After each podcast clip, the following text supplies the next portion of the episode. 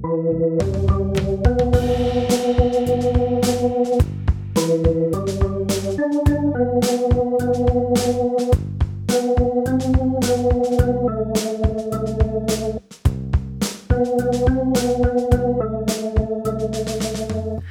Lieben, zwei junge Männer kommen zu Jesus. Sie haben eine Bitte, die ist etwas sonderbar, und das wissen die beiden auch. Deswegen fangen sie es anders an und sagen zu Jesus, wir wollen von dir, dass du für uns tust, worum wir dich bitten werden. Sie wollen also nichts weniger als einen Wunsch frei haben. Sie hoffen, dass Jesus antwortet, ja, ich mach's für euch, was immer ihr wollt. Und jetzt stellt euch mal einen Moment vor, dass ihr einen solchen Wunsch frei hättet. Stellt euch vor, Jesus hätte zu euch gesagt, wünscht euch was, ich mach das. Was hättet ihr für einen Wunsch an Jesus? Würdet ihr ihn um Frieden in der Ukraine bitten? Oder allgemeiner um den Weltfrieden? Würdet ihr ihn bitten, das Klima zu retten? Würdet ihr ihn bitten, Krankheiten zu heilen oder auszurotten? Würdet ihr ihn um Unsterblichkeit bitten, um ewige Jugend oder um ausreichend Auskommen für alle Menschen? Oder darum, dass es auf der Welt keinen Hunger mehr gibt? Würdet ihr ihn darum bitten, dass alle Menschen Christen werden, jetzt sofort? Würdet ihr ihn bitten, dass sein Wille geschehen möge, weil dann allen Menschen am besten gedient wäre? Würdet ihr ihn bitten, dass Leidenskelche an uns vorübergehen sollen, wie es übrigens Jesus auch mal für sich selbst in Gethsemane gebetet hat, dann hat er allerdings auch gesagt, nicht was ich will soll geschehen, sondern was du willst, Vater, soll geschehen. Es gäbe viele Dinge, die wir Jesus sagen würden. Wir müssten vermutlich lange nachdenken und uns gut auf diesen Moment vorbereiten. Vielleicht würden wir auch sagen, ach Jesus, dürfen wir vielleicht auch mehrere Wünsche frei haben? Einer reicht nicht, mir fällt so viel ein. Die beiden jungen Männer, übrigens Jünger von Jesus, haben genügend Zeit zum Nachdenken gehabt. Sie konnten sich gut auf diesen Moment vorbereiten. Nach reiflichem Überlegen wünschen sie sich das. Jesus, wir wollen gerne rechts und links neben dir in deiner Herrlichkeit sitzen. Wir wollen im Himmel die besten Plätze haben. Warum dieser Wunsch? Vielleicht tun sie es wirklich aus Eitelkeit, weil sie gerne vorn sitzen wollen im Himmel. Das ist das, was man den beiden gerne unterstellt. Vielleicht wollen sie aber auch was Gutes tun als die rechte und die linke Hand des Herrn. Da kann man vielleicht was bewegen. Vielleicht wollen sie auch einfach für alle Ewigkeit ganz nah bei Jesus sein. Ich treffe ehrlich gesagt selten Leute, die vorne sitzen wollen. In unseren Kirchen sitzen ganz vorne die, die Dienst haben. Die meisten anderen setzen sich ganz automatisch weiter nach hinten. Die Plätze vorne sind oft gar nicht so sehr beliebt. Trotzdem, normalerweise ist es so, dass in Konzerten die vordersten Plätze die teuersten sind und Ehrengäste bei Veranstaltungen, die setzt man natürlich ganz vorne hin. Dort vorne, im Himmel bei Jesus in seiner Herrlichkeit, dort wollen die beiden Jünger sitzen. Das ist ein Wunsch, der vielleicht ein bisschen eingebildet klingt, aber er ist auch rührend. Und den Wunsch, nah bei Jesus zu sein, den haben heutzutage nicht so viele Leute.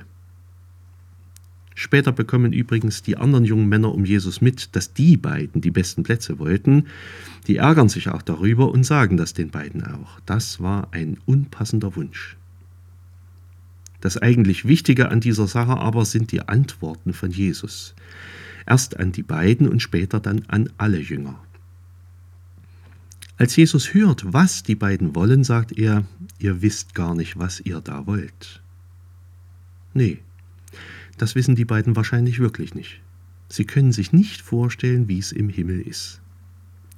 Sie können sich auch nicht vorstellen, wie hoch der Preis ist, dorthin zu kommen. Jesus fragt sie, könnt ihr denn den Kelch trinken und euch mit meiner Taufe taufen lassen? Könnt ihr so leiden, wie ich das bald können muss? Seid ihr bereit, das auf euch zu nehmen? Jesus hatte vorher schon zu allen seinen Jüngern davon gesprochen, wie schwer es ist, ihm zu folgen. Sich selbst verleugnen, das Kreuz auf sich nehmen, der Lohn ist herrlich, natürlich, aber der Weg ist sehr, sehr schwer. Die beiden haben später übrigens den schweren Weg wirklich auch kennengelernt. Mindestens einer von den beiden ist für seinen Glauben an Jesus Christus getötet worden. Vielleicht auch beide. Was aber auf den schweren Weg dann folgt, das wurde den beiden nicht konkret gesagt. Sie sollten nämlich darauf vertrauen lernen, dass es gut wird, was auch immer da kommt. So wie es ja übrigens uns allen geht. Wir vertrauen auf Gott, rechnen fest mit Gemeinschaft bei ihm, die den Tod überdauert. Aber was konkret dann kommt, wie das konkret wird, das wissen wir natürlich nicht. Ich stelle mir übrigens manchmal vor, wie es wohl bei Gott sein mag.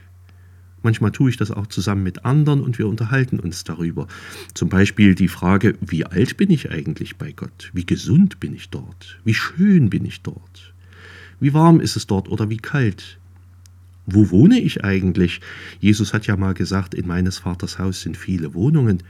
Wie muss ich mir das vorstellen? Ist es da friedlich? Ist es da ruhig? Oder ist es da etwa langweilig, weil alles so in Ordnung ist? Das war übrigens mal eine Frage, die eine Konfirmandin hätte. Es könnte ja sein, dass es langweilig im Himmel ist, weil alles in Ordnung ist. Treffe ich dort eigentlich alle wieder, hoffentlich? Oder hoffentlich nicht? Habe ich dort noch Schulden? Bin ich dort hoffentlich nach wie vor noch verheiratet? Jesus selber wurde oft gefragt, wie es im Himmel ist, und wir können uns mit all unseren Fragen glatt hinten mit anstellen. Er antwortete immer in Bildern oder so wie hier. Und dann erleben wir in unserem Leben sehr konkret das Leid. Und auch wir vertrauen darauf, dass alles gut wird, aber letztlich ohne, dass wir konkrete Platzkarten haben. Wir vertrauen auf was, was wir nicht sehen, weil es eben in Gottes Herrlichkeit ganz anders sein wird als hier bei uns auf Erden. Und deswegen kommt als zweites eine Aufforderung von Jesus und dieses Mal an alle Jünger. Weil es nämlich bei Gott anders ist, darum soll es auch bei seinen Jüngern anders sein. Auch ihr sollt anders sein und das schon hier und jetzt. Wer groß sein will, der soll für alle der Diener sein. Das sagt Jesus seinen Jüngern allen miteinander. Es geht nicht um Aufstieg. Es geht nicht um Herrschaft sondern es geht um das Dienen, das Helfen, das sich hingeben und das aus reiner Liebe, ohne Aussicht auf Ehrung und Ansehen.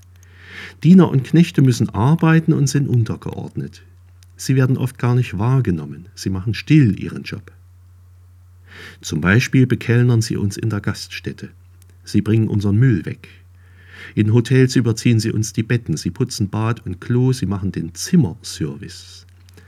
In Notlagen pflegen sie uns. Sie kaufen für uns ein, reparieren unsere Geräte. Sie erledigen ganz still viele, viele Arbeiten, ohne die wir gar nicht leben könnten, die uns aber trotzdem kaum auffallen, leider. Sie sind Dienstleister. Manchmal behandeln wir sie auch so. Von Dienern fordert man vieles und schätzt sie mitunter wenig. Manchmal sind diese Dienstleister übrigens unsere eigenen Familienmitglieder. Ich hoffe, wir helfen ihnen fleißig mit und schätzen sie dann auch ein bisschen mehr. Manchen dieser Diener sollten wir übrigens nicht übel nehmen, dass sie sich im Himmel die besten Plätze wünschen. Hier auf Erden kriegen sie die nämlich fast nie. Aber genau diesen Dienst sollen wir uns zum Vorbild nehmen. Im Namen des Herrn Jesus den Menschen dienen wie es Jesus übrigens selber auch gemacht hat. Und das ist das Dritte, was Jesus sagt. Er selber ist gekommen, um zu dienen, nicht um sich bedienen zu lassen. Jesus hatte den Ehrenplatz bei Gott schon. Er hatte ihn immer. Im Glaubensbekenntnis sagen wir, er sitzt zur Rechten Gottes. Aber Jesus hat diesen Ehrenplatz extra mal aufgegeben und kam zu uns. Er wurde ein Mensch, er wurde ein Kind, kam in Bethlehem zur Welt. Er wurde ein Lehrer, ein Rabbi, der den richtigen Weg zeigt. Viele hörten ihm zu, viele auch nicht. Er wurde ein Arzt, der Kranke heilt. Er wurde ein Pfleger, zu dem man kommen konnte. Er wurde einer, der uns Gott erklärt, auch ein Vorbild, dem wir nachfolgen können. Er hat uns gedient und hat sich selber dabei geopfert. Man könnte salopp sagen, Jesus machte seinen Job, er erfüllte seine Mission, er erfüllte seinen Dienst, dazu war er gekommen. Und er machte das ganz still, tat seinen Mund nicht auf, als man ihn dafür verspottet hat. Im Himmel hatte Jesus seinen Ehrenplatz und hat ihn bis heute. Er sitzt zur Rechten Gottes. Hier bei uns auf Erden gab es aber keinen Ehrenplatz für den Sohn Gottes. Hier gab es ein Kreuz.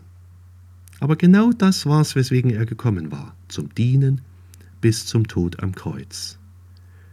Und Jesus hatte die Freiheit, das genau so zu tun. Er hat die Freiheit, sich so den Menschen zuzuwenden, zu helfen, zu heilen, zu trösten und ihre Schuld auf sich zu nehmen, zu sühnen und sie zu vergeben. Uns hat dieser Dienst das Heil gebracht, den Zugang zu Gott und zu seinem Reich. Um uns brauchen wir uns also keine Sorgen mehr zu machen. Dafür ist gesorgt. Um uns sorgte sich Jesus. Wir können uns die Freiheit zum Dienst nehmen, weil wir sie von Gott bekommen haben. Das mag was völlig Unweltliches sein, den untersten Platz in der Karriereordnung anzustreben und zu sagen, ich will dienen. Gott und den Menschen dienen. Das ist nicht der Weg, der in dieser Welt erstrebenswert erscheint, aber das war und das ist Gottes Weg.